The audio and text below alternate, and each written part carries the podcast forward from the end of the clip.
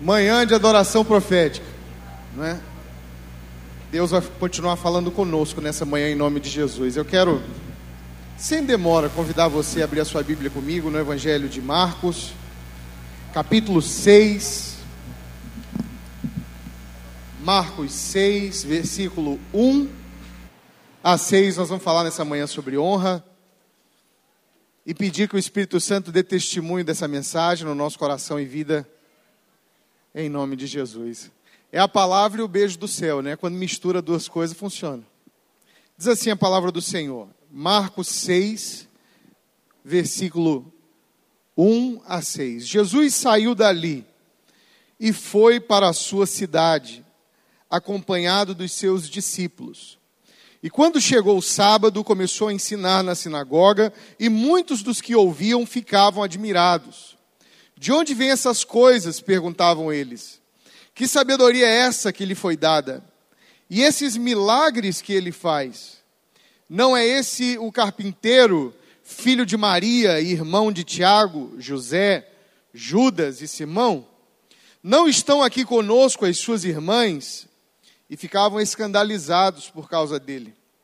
Jesus disse então: Só em sua própria terra entre seus parentes e em sua própria casa, é que um profeta não tem honra.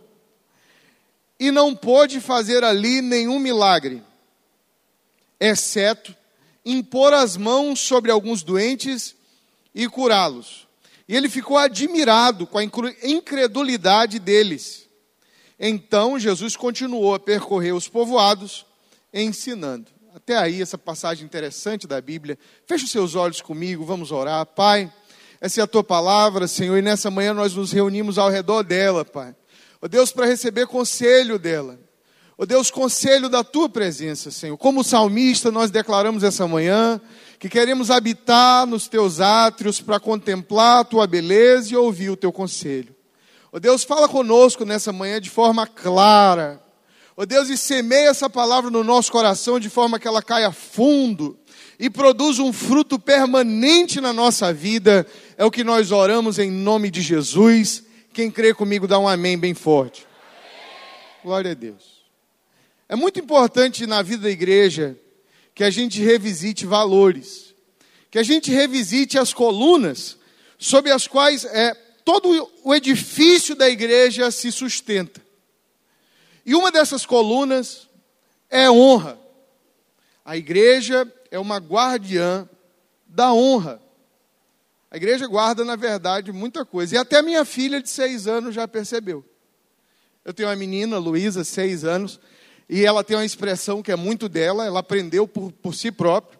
E toda vez que ela vê um amiguinho dançando funk, um vídeo que ela não deveria ver no TikTok. Ela sempre diz assim: Mamãe, esse aí não tem igreja, não.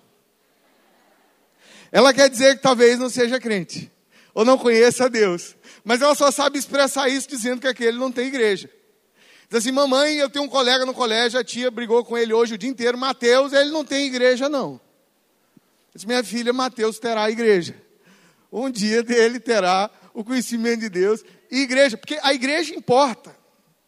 A igreja importa para resgatar e guardar os valores do reino. E um valor fundamental, que é simples, e talvez porque é simples, seja tão ignorado, deixado de lado, esquecido, é a honra.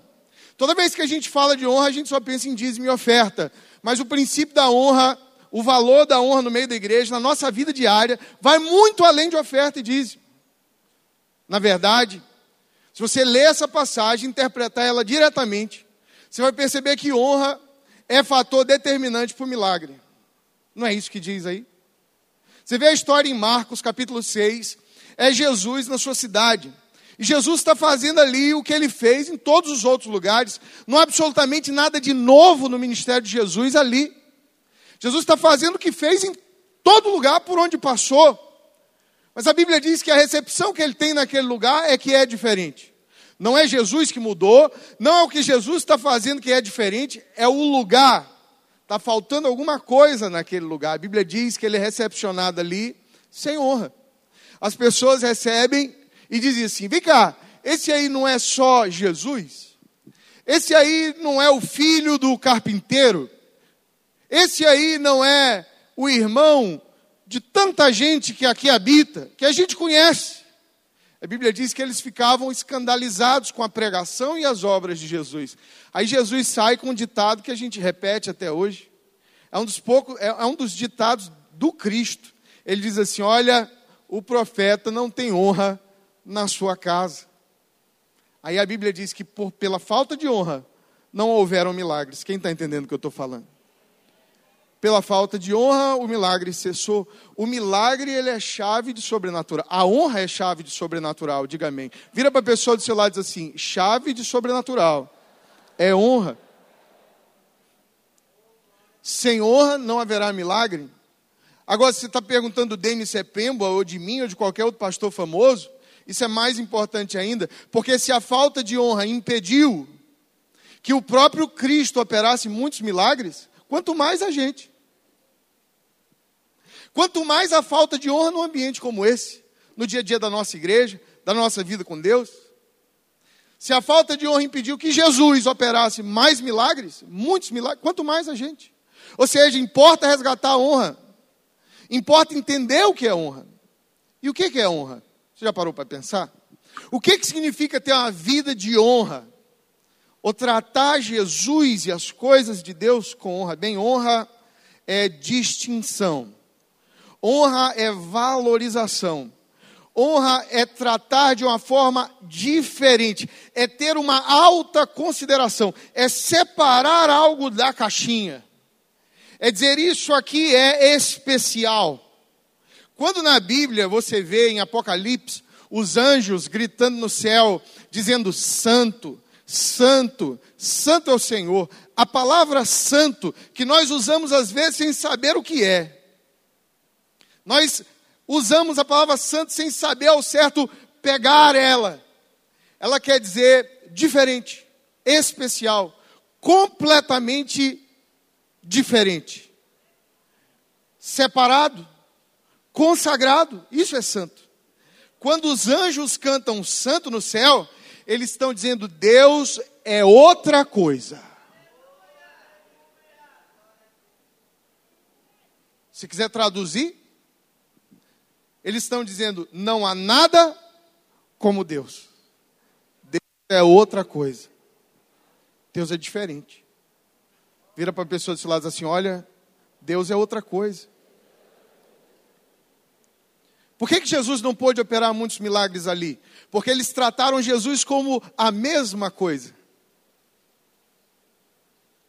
Esse aí não é irmão e filho e parente de todo mundo aqui? Não é esse aí que é o filho do carpinteiro? Ele não é a mesma coisa? E toda vez que você trata Jesus como a mesma coisa, não haverão muitos milagres na sua vida. Toda vez que você acostumar com Jesus, com a presença de Jesus, com a vida da igreja, com o valor que a Bíblia tem, com a importância que às vezes 10, 20 minutos de oração faz no seu dia, toda vez que isso virar a mesma coisa, o milagre cessa. Agora, quando você, como os anjos, entender que honra é distinção e é tirar da caixinha. Quando você disser assim, a minha vida com Deus, o meu relacionamento com Jesus é outra coisa. É especial. É algo que eu tenho, que eu protejo em tesouro. É algo que eu tenho alta conta. Ô irmão, quando você colocar Deus no lugar que pertence a Ele, Ele se entrar no trono, no centro da sua vida, eu vou te falar uma coisa: porta de milagre vai abrir no seu dia a dia. Vai ter cura, vai ter milagre, Deus vai falar com você de forma mais clara. Você vai sentir essa paz que excede todo entendimento. Você começa a viver uma vida céu na terra. Uma vida realmente sobrenatural. O apóstolo Paulo diz assim: a gente não pode viver por vista, a gente vive por fé. A gente não olha para as coisas que podemos ver, porque elas são passageiras, temporais. Nossos olhos estão nas coisas eternas. Esse é o padrão de vida cristã que Deus tem para nós. Agora, por que, que a gente não vive? Por que, que a gente luta com pornografia, com pecado, com a mentira? Por que, que cansa a igreja? Por que, que a gente cansa na célula? Por que, que a, a gente se arrasta para o culto a maior parte do ano? Por quê? Porque a gente trata como a mesma coisa. Essa manhã eu quero te falar. O Espírito Santo de Deus está te chamando a atenção e dizer assim: olha, está na hora de você começar a tratar a, as coisas do alto como outra coisa. Diferente. É diferente, é especial. É essa construção de expectativa que muda tudo. É a construção de um ambiente de honra. De honra a quem merece honra, de honra às coisas de Deus. É um ambiente. Não é algo que a gente faz por acaso. Outro dia eu estava vendo um amigo elogiando uma família. A família, o rapaz agora foi. É, foi passou num concurso público para juiz. E aí estava lá o meu amigo elogiando aquela família, dizendo: Olha, é um rapaz extremamente estudioso, bom marido. E os irmãos são todos muito bem-sucedidos, são todos estudiosos, são todos vencedores. E conversávamos sobre isso. E aí, naquela mesa, eu disse assim: Olha, você sabe que uma família que tem tantos filhos assim, e que cada um deles galgou um cargo alto, que requer muito estudo, muita dedicação e que são bons cidadãos, bons cristãos. Eu vou te falar um negócio, isso não acontece por acaso, você concorda comigo? Isso não, não, não é um raio que caiu nessa casa. Aquele pai, aquela mãe, em algum momento, talvez de forma inconsciente, criaram um ambiente. Um ambiente familiar que valorizava talvez a leitura, que valorizava o respeito. Talvez aquelas crianças cresceram vendo um relacionamento sadio entre seus pais. Não adianta, faz a diferença. E aquele ambiente que gerou valor, deu resultado na vida deles. Eles são juízes e gente importante e gente de bem. Da mesma forma, um ambiente de honra numa igreja como a nossa e na sua vida dia a dia não acontece do nada. O sobrenatural não acontece do nada. Ele é uma resposta à voz que vem do céu. O ambiente do sobrenatural e o milagre ele é uma resposta à presença de Deus que já está no nosso meio. Não é Deus que muda, é a gente que passa a tratar Ele de forma diferente. Não é Deus que de repente é outro Deus, não. A Bíblia diz que Ele é o mesmo ontem, hoje e o será eternamente. Então não é Ele que muda, é a gente que muda. Deus não faz distinção entre pessoa, Ele não ama mais um do que o outro, mas cada pessoa trata Deus de uma forma diferente, ou tem expectativas diferentes quanto ao que Jesus vai fazer. Teve gente que Jesus teve que parar, orar e até convencer a ser curado. Você vê Jesus ali no posto, no posto de Betesda, ele, ele para e pergunta o homem o que, é que tu está fazendo aqui e tal. Quer ser curado? Aí ele dá desculpa. Não, mas eu não tenho quem me jogue no poço e tal. Então é conversa Jesus, é um problema. Demora um pouco para o milagre dele. Já uma outra mulher vem, não conta para ninguém, toca nele é curada instantaneamente. Jesus não sabe nem quem foi. Ele para na multidão e diz assim: pega aí, alguém me tocou. Aí os, os apóstolos, os discípulos dizem: Senhor, está todo mundo te tocando. Ele diz assim: não, não, não, não, não, não, não. Eu não sei quem foi, mas alguém me tocou de uma forma diferente. Para alguém eu fui outra coisa. Para alguém eu fui um toque diferente. Eu fui outra coisa. Para alguém eu fui santo. Eu fui santo para alguém. Alguém santificou o contato que teve comigo. É por isso que numa igreja como a nossa, que enche de gente no domingo, tem gente que vem aqui, sai e absolutamente nada acontece na vida por 5, 10 anos. Já outras pessoas pisam na igreja primeira vez e dizem assim: quando eu entrei por aquela porta, eu senti a presença de Deus, Pastor Rodrigo. Mas eu senti a presença de Deus e minha vida mudou. Aí o que foi? É porque teve um que entrou a mesma coisa, e teve outro que, quando entrou, santificou o lugar e tratou o lugar, não só o lugar, mas a presença do lugar, a sabe, o momento especial, e disse assim: agora é outra coisa. Aí mudou tudo. Funciona. Vira para a pessoa do seu lado e diz assim: se você tratar as coisas de Deus com honra, tudo vai mudar na sua vida. Isso funciona para tudo. Funciona para tudo. Porque um ambiente de honra, ele é vertical e horizontal. Você sabe por que, que muitas vezes nós estamos vivendo problemas de relacionamento horizontal?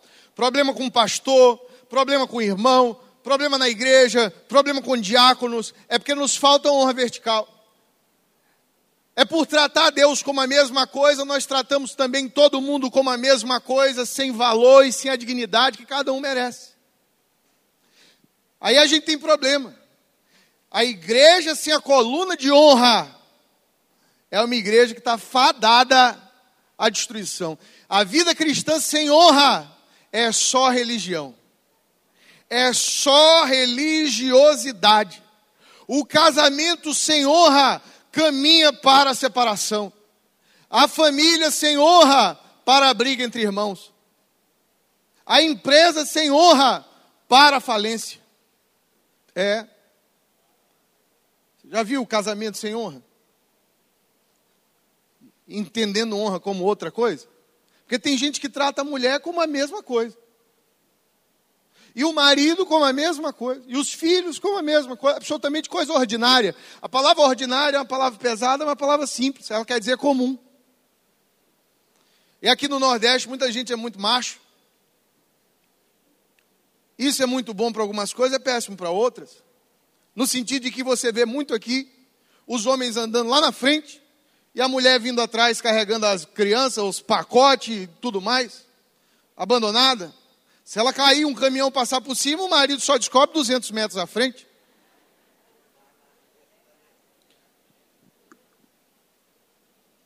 Mas honra é diferente. Eu tenho convivido no militarismo há alguns anos. Eu vou entrar no quinto ano, desde 2017, frequentando as corporações militares. Frequentando na condição de oficial, o que faz a experiência ser completamente diferente. E quem aqui frequenta ou é militar sabe. Então, o entendimento de honra, de autoridade, disciplina, hierarquia é muito claro.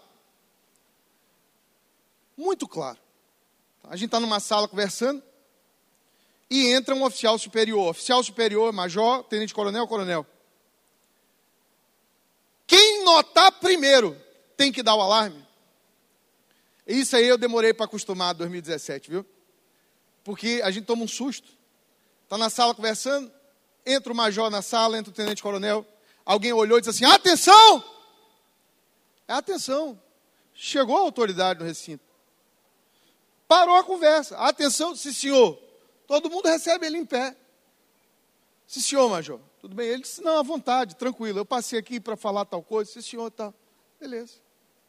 Quando eu fui dar aula, da aula não participar da vida da academia militar, lá frequentar a Academia Militar José Montelo do Corpo, do Corpo de Bombeiros. É muito interessante porque é, a gente já chegou lá para fazer o curso, o estágio de adaptação. Então a gente já chegou como oficial. E aí estavam lá os cadetes, pessoal do CFO, né? Você quer fazer CFO? Faça. A experiência de vida é excelente. Você vai sofrer, mas é muito bom. Aí é interessante que os alunos eles estão sendo doutrinados. Doutrinados para a honra, doutrinados para o respeito. E aí a gente lá assistindo aula e às vezes eles esqueciam as mochilas no, na, na sala de aula, né? Aí chegavam, batiam a porta, aí procuram, eles procuram um oficial mais graduado na sala, acham um capitão, alguém, aí eles vão lá se apresentar. Com licença, capitão. Cadete tal, terceiro ano, segundo ano, ou primeiro ano, se apresentando, tudo, pedindo permissão para entrar. Está permitido. Aí ele vai, pega a mochila. Senhor, pedindo permissão para sair. Pode sair. Regras simples, por exemplo, você está andando na rua, isso é uma regra que ela está presente no militarismo, deveria estar tá nos casamentos. Você tem avenida aqui, certo? Quem que ocupa a faixa mais próxima da rua? É o homem. Você sabe por quê? Porque a mulher ela está guardada na parte mais interna da calçada. Porque se alguém vai ser atropelado, irmão, é você. Quem está entendendo o que eu estou falando? É a mesma lógica no militarismo. Você está com o coronel, o coronel ocupa a parte mais interna da calçada. Bem, é, pelo menos é uma regra tácita. Porque se a gente não guardar a nossa esposa, o nosso marido como outra coisa, logo ela será a mesma coisa. E quando ela se torna a mesma coisa, ah, estamos caminhando para o fim. No dia que nós começamos a tratar a igreja como a mesma coisa, como uma empresa, como um centro de treinamento, como um centro coach integral sistêmico, como uma coisa muito legal, uma corporação, como e a gente começa a tratar a igreja como uma outra coisa, procurando padrões puramente humanos para estabelecer a autoridade da igreja, essa igreja está fadada ao fim, à morte. Porque nós só somos igreja e nós só teremos avivamento e nesse sentido até um casamento de sucesso, quando nós tratarmos como outra coisa santa, especial e separada. E aí, irmão, Jesus poderá fazer muitos milagres no nosso meio. Ele vai fazer muito milagre. Ele vai fazer muito milagre. E aí que o nosso estilo de vida e liderança é que a gente precisa tratar cada coisa como Deus trata. O culto, como Deus vê o culto? O culto é para Ele. Eu preciso vir para o culto e tratar o culto como Deus trata o culto. Eu preciso tratar o meu irmão, não pelo meu irmão, mas eu preciso vê-lo e tratá-lo num ambiente de honra como Deus vê ele. Com a honra que Deus daria, da forma que Deus percebe ele. É isso que a Bíblia diz lá em Romanos, capítulo 12, versículo 10 e é uma ordenança, ele diz: amai-vos cordialmente uns aos outros, com amor fraternal, preferindo uns aos outros em honra. Ó, oh, que loucura o preferir em honra. Isso quer dizer que se você tem é, numa praça duas sorveterias, e você tem uma sorveteria X de alguém que você não conhece, não é um cristão, e o sorvete ali é bom e mais barato, mas você tem a sorveteria Kadosh ao lado, que é do irmão Claudinho. E o sorvete é mais caro e pior. O apóstolo Paulo está dizendo: prefere o sorvete do irmão Claudinho em honra, porque ele é filho do mesmo pai. É seu irmão. Ele é seu irmão. Pô, toma o sorvete do irmão Claudinho, quem está entendendo diz amém. Prefere em honra. Amar, amar de forma cordial, fraterna. Porque o reino de Deus ele é uma mesa de irmãos. O reino de Deus, repito, é uma mesa de irmãos. Agora só Jesus cura essa mesa. Jesus tem que sentar nela. Você buscar na Bíblia, e eu digo isso aqui aos pastores, meus amigos. Você procurar na Bíblia de Gênesis em diante, qual a linha de conflito? Qual é o problema? O pecado começa no Éden e qual é o problema que desenrola? Vou te falar, é, é o fraternicídio, é a morte entre irmãos. Dá o problema no Éden, problema de família, é confusão. Começa logo com Caim e Abel, você concorda comigo? E vai embora. José e seus irmãos, Davi e seus irmãos. Pode procurar irmão aí. Isaú e Jacó. É confusão. É um querendo destruir, matar o outro. E por motivos até interessantes, porque eles estão lutando por bênção. Eles querem a bênção, é a coisa certa, mas estão querendo a coisa certa da maneira errada. O problema da Bíblia é a luta entre irmãos. O pecado traz o problema entre irmãos. E o que que cura isso? O que que transforma o reino de Deus numa mesa de irmãos pacífica, diferente? É a honra. Porque a Bíblia diz que Jesus é o primogênito entre muitos irmãos. Deus, para resolver o problema, nos deu um irmão maior e disse: agora senta com eles, e essa mesa será curada em honra. Todos honram a Jesus, o mais velho, e um honra o outro. Um cuida do outro, um protege o outro, um promove o outro, e a honra cura. Mas se não a honra numa mesa de irmãos, o que, é que vai ter? Ego, competição, problema. É por isso que a gente não entende o conceito de um ambiente de honra. Quando a gente fala do ambiente de honra, muitas vezes a gente só pensa assim, ó. A gente tem que honrar a Deus e a, a gente honra mais ou menos, e a gente quer ser honrado. Então a gente trabalha a honra ao nosso próprio benefício.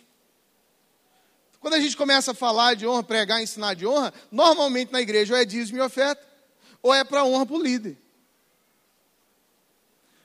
Mas a verdade é que num reino que é uma mesa de irmãos, A honra é o vínculo do amor, do cuidado, do respeito, do milagre e da presença de Deus que enche todos nós. Traz muita cura, porque aí eu encontro meus, meus discípulos, os irmãos que eu tanto amo, são meus amigos, e eu honro eles, sem ego, sem medo, sem problemas, sem inseguranças. E aí eles vendo meu coração livre, sem inseguranças, sem medo, sem problemas, eles devolvem a honra. E aí quem vê a honra mútua diz que amizade bonita, eu quero isso para mim também. Me permitam sentar na mesa com vocês. E a gente diz assim, ele é novo, ele pode sentar na janelinha agora? Pode, senta na janelinha. Nós vamos te honrar também. E isso pega, é uma onda de honra. Pega, é uma onda de cuidado mútuo. Funciona até em casa. Qual foi a última vez que você honrou seu marido ou sua mulher? Foi a última vez. A minha, ela gosta muito de é, pôr do sol. Que para mim não faz a menor diferença. Porque você vai me dizer que o negócio é especial que acontece todo dia?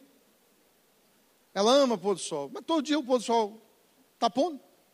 Se alguém avisasse que o mundo acabaria amanhã, tudo bem, vamos ver o último. Mas todo dia acaba e o sol desce. E desce faz tempo já. E é sempre a mesma coisa. Fui para Jericoacoara, é, no ano da pandemia. E lá tem a duna do pôr do sol. E cheguei lá com minha esposa, cunhado e todo mundo.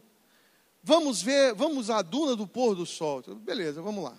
Cheguei, um areal danado para chegar lá, areia fofa. 5 horas da tarde, cheguei lá, 20 metros de duna para subir um monte de gente lá subindo, se acabando, não pode perder o pôr do sol, não pode perder. Eu estou embaixo da duna, eu olho para o mar assim, daqui dá para ver.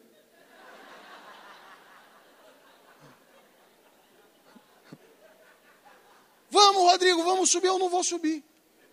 Eu não vou subir o pôr do sol.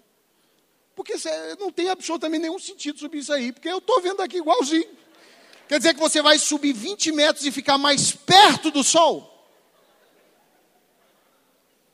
20 metros, vai te deixar mais perto de uma visão privilegiada do Sol no centro do, da, do, do sistema solar? Não faz o menor sentido. Eu ouvi lá de baixo, sob acusações de que eu não sou romântico.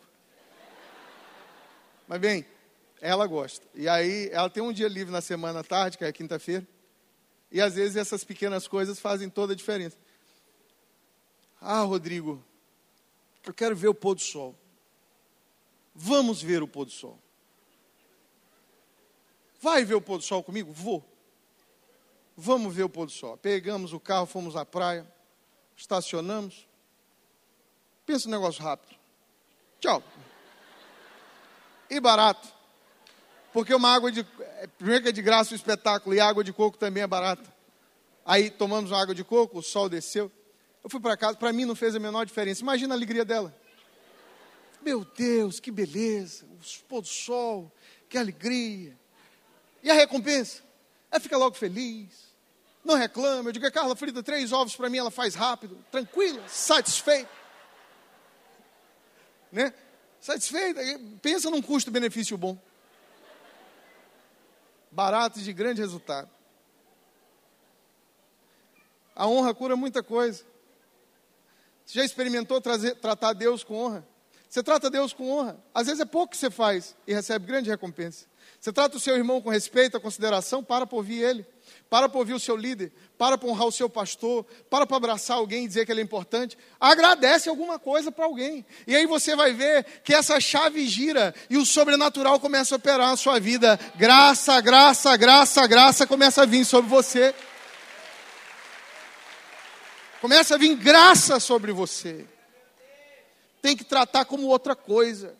Jesus diz assim, numa passagem reveladora, lá em Mateus capítulo 10, versículo 40. Ele diz o seguinte: presta atenção, há uma chave aqui. Ele diz: Olha, quem vos recebe, recebe a mim. Quem me recebe a mim, recebe quem me enviou. Quem recebe um profeta, na qualidade de profeta, recebe galardão de profeta. Quem recebe um justo, na qualidade de justo, recebe galardão de justo. E qualquer que tiver dado, só que seja um copo d'água, um copo d'água fria a um desses pequeninos, em nome de discípulo, na condição de meu discípulo, eu em verdade eu vos digo, ele não perderá a sua recompensa. Há um princípio de honra aqui. Jesus está dizendo: você não recebe a pessoa pela pessoa, mas por aquilo que ela representa. Ela é outra coisa. Jesus está dizendo assim: quem recebe você está me recebendo. Porque não está recebendo o João, está recebendo Jesus que habita o João. Assim, quem, tá, quem recebe, aí Jesus diz assim: quem recebe a mim, recebe meu Pai. Aí ele começa a dizer assim: quem recebe o profeta, na condição de profeta, veja, não é como uma pessoa comum. O tratamento, a honra, a deferência, não é porque ele é bonito, não é porque ele é legal, não é porque você gosta da pessoa, é, é porque ele tem uma condição de profeta. Jesus diz assim: então, quem trata com honra o profeta na condição de profeta vai receber o mesmo galardão dele. Ó, que retorno maravilhoso, melhor que bolsa de valores. É claro que o nosso coração não é esse. Mas Jesus fala de galardão três vezes nessa passagem, ele diz há uma recompensa para o tratamento de honra. Aí ele diz assim: e quem recebe o homem bom, justo, na condição de justo, recebe o galardão dele. Ele diz assim: e quem recebe um pequenino discípulo, com um copo de água fria, porque ele é discípulo, não ficará sem recompensa. Está na hora da gente começar a tratar as pessoas e a Deus com maior honra. Está na hora da gente atrair a presença de Deus com mais que palavras. Nós temos muitas palavras bonitas, muita cara de crente, Bíblia de estudo, mas pouca atitude pequena de honra. Tanto com as coisas de Deus, quanto com as pessoas ao nosso lado. Às vezes você está caindo, chorando, rolando, você não ajuda sua mãe a lavar uma louça. Você é grosseiro, mal educado, você não honra ninguém. Aniversário de crente é uma tristeza. Vai todo mundo comer, ninguém leva um presente. Fala, Deus.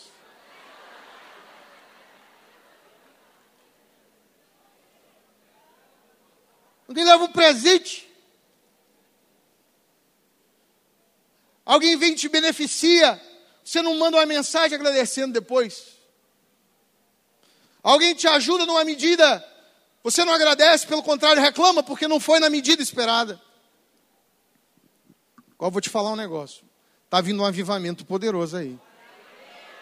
Mas a chave que vai virar será quando nós nos tornarmos a comunidade de consideração, honra, valor. Valor, valor. Quando a gente chegar na igreja e diz assim: esse não é mais um domingo, esse é outra coisa, é outro domingo, é uma nova oportunidade de estar com Deus, e Ele vai vir, Ele vai descer, e será tudo novo outra vez. Será tudo novo outra vez. Fé e honra é alicerce de milagre. Tem a passagem, a passagem da vida militar, mas está na Bíblia, que é a do centurião. Você vê, Jesus é procurado por um centurião para que ele cure seu servo. Está lá em Mateus capítulo 8. E esse centurião, ele conhece as regras, ou a lógica da vida militar, da autoridade. E ele chega honrando Jesus. Ele diz, Senhor, eu preciso que você ore, porque meu servo adoeceu. E Jesus diz assim, vou lá, ele disse, não precisa. Não precisa, porque eu sou um homem que tem homens abaixo de mim. E eu dou uma ordem, eles vão. Eu mando e eles fazem. Se o Senhor disser uma palavra, ele será curado. E Jesus diz assim: Eu não encontrei em lugar nenhum a fé como a desse homem. Muitos judeus não creram e tinham mais conhecimento com ele que ele. Os judeus conheciam mais a Deus ou a história de Deus do que aquele centurião gentil. Mas aquele centurião gentil conhecia mais de honra do que todos os judeus. E o que que liberou o milagre? O conhecimento da honra, a honra que ele deu a Jesus. E Jesus dá uma palavra e a cura acontece. A outra passagem de grande honra na Bíblia, E Jesus disse que ela seria conhecida e o nome dessa mulher falado até o fim dos tempos é a da mulher Fenícia, da pecadora que ungiu os pés de Jesus.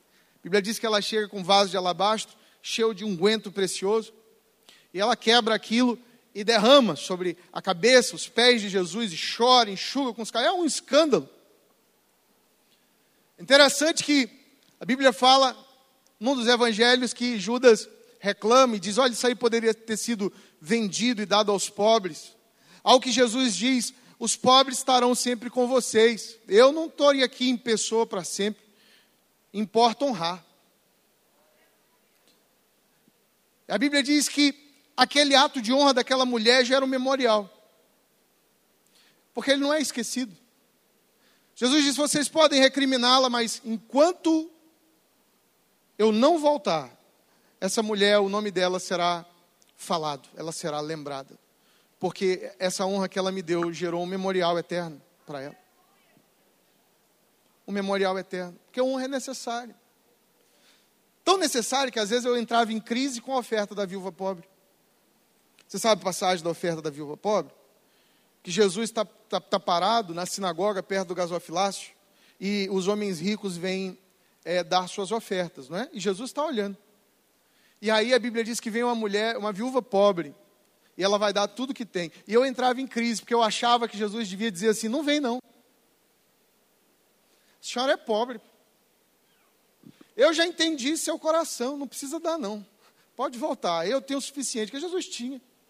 Mas não, não, não, não, não. Jesus vê ela vindo, ela é pobre, ela é viúva, ela não tem nada. Jesus espera, ela oferta, ela dá de fato tudo que tem, ela é elogiada por Jesus para os seus discípulos. Jesus disse: essa oferta foi a maior oferta da noite, uma oferta de honra completa. Meu coração humano achava que não devia, mas Jesus sabe que ao dar aquela oferta, uma chave de sobrenatural virou na vida dela, e talvez aquele foi o dia da grande provisão na vida da viúva assim como foi do memorial da Ciro Fenícia, ou da cura pela palavra na vida do centurião. É a honra que faz a diferença. Se você vem para essa conferência, eu já caminho para o final, como mais uma conferência, o que você terá é a mesma coisa. É a mesma coisa. Aí não importa. Fique em casa, assista na internet. Vá para qualquer igreja. O que tem agora é a igreja preta. Você entra na internet, as igrejas estão tudo parecidas. Os pastores até se vestem igual.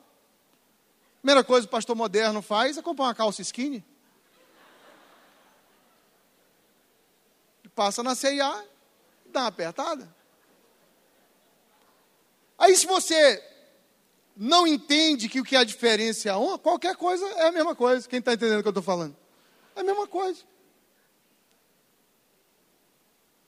O cardápio religioso é imenso.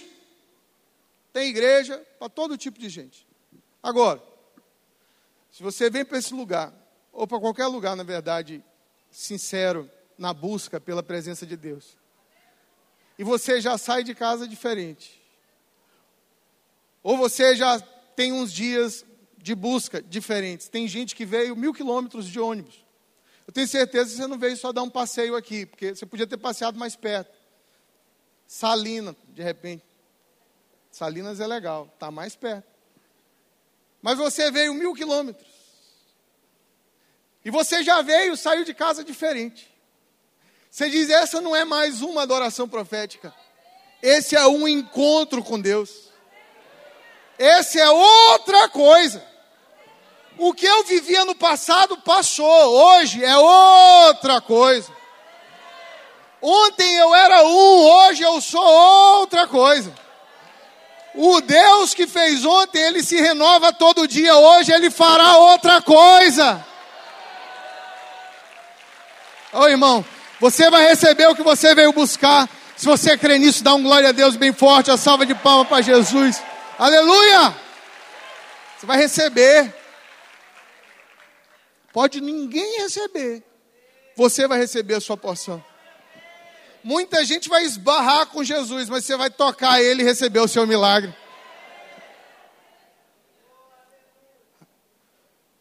é o que faz a diferença. Você me perguntar, Pastor Rodrigo, 30 anos aí de igreja, que eu nasci aqui. 17 anos de ordenado nessa casa. Qual é a, a diferença da vida de um para o outro? O que, que faz a diferença na vida de um homem de Deus, da mulher de Deus, de qualquer um? É a honra. É a forma como que você entesoura a sua experiência com Deus. É o valor que ela tem para a sua vida. É a diferença que ela faz no seu dia a dia. É o quão precioso isso é para você. Porque se não é precioso, você troca por qualquer coisa.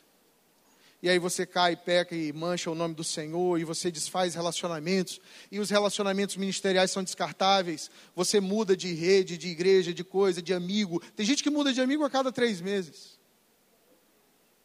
E você vai descartando relacionamentos, você vai descartando amigos, você vai esquecendo benefícios, você vai abandonando Deus. Meu irmão, sua vida é uma loucura. Agora, se você entende o valor de honra, você tem uma direção. E não é qualquer direção, é uma direção sobrenatural. Sobrenatural. Sobrenatural. Você está entendendo o que eu preguei nessa manhã? Essa mensagem desceu para o seu coração? Igual ficar de pé no seu lugar. Eu vou convidar a equipe para se colocar aqui. Eu quero te chamar a sair do seu lugar e vir para o altar. Mas você vai encontrar o seu lugarzinho aí, irmão. Porque nós vamos fazer outra coisa hoje. O que nós vamos fazer hoje, nós não fizemos ontem. Hoje é outra coisa. Hoje é outro culto.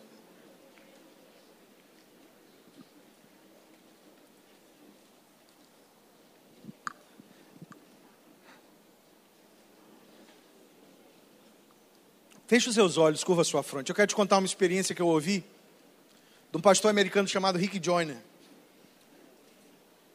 muitos anos atrás. Ele diz que teve uma experiência de visão de Deus. E aí no céu ele, ouvindo os anjos cantando Santo, Santo, ele percebia que a cada brado de santo no céu, Deus movia-se no trono. E aí haviam trovões e relâmpagos e tudo aquilo que o Apocalipse narra.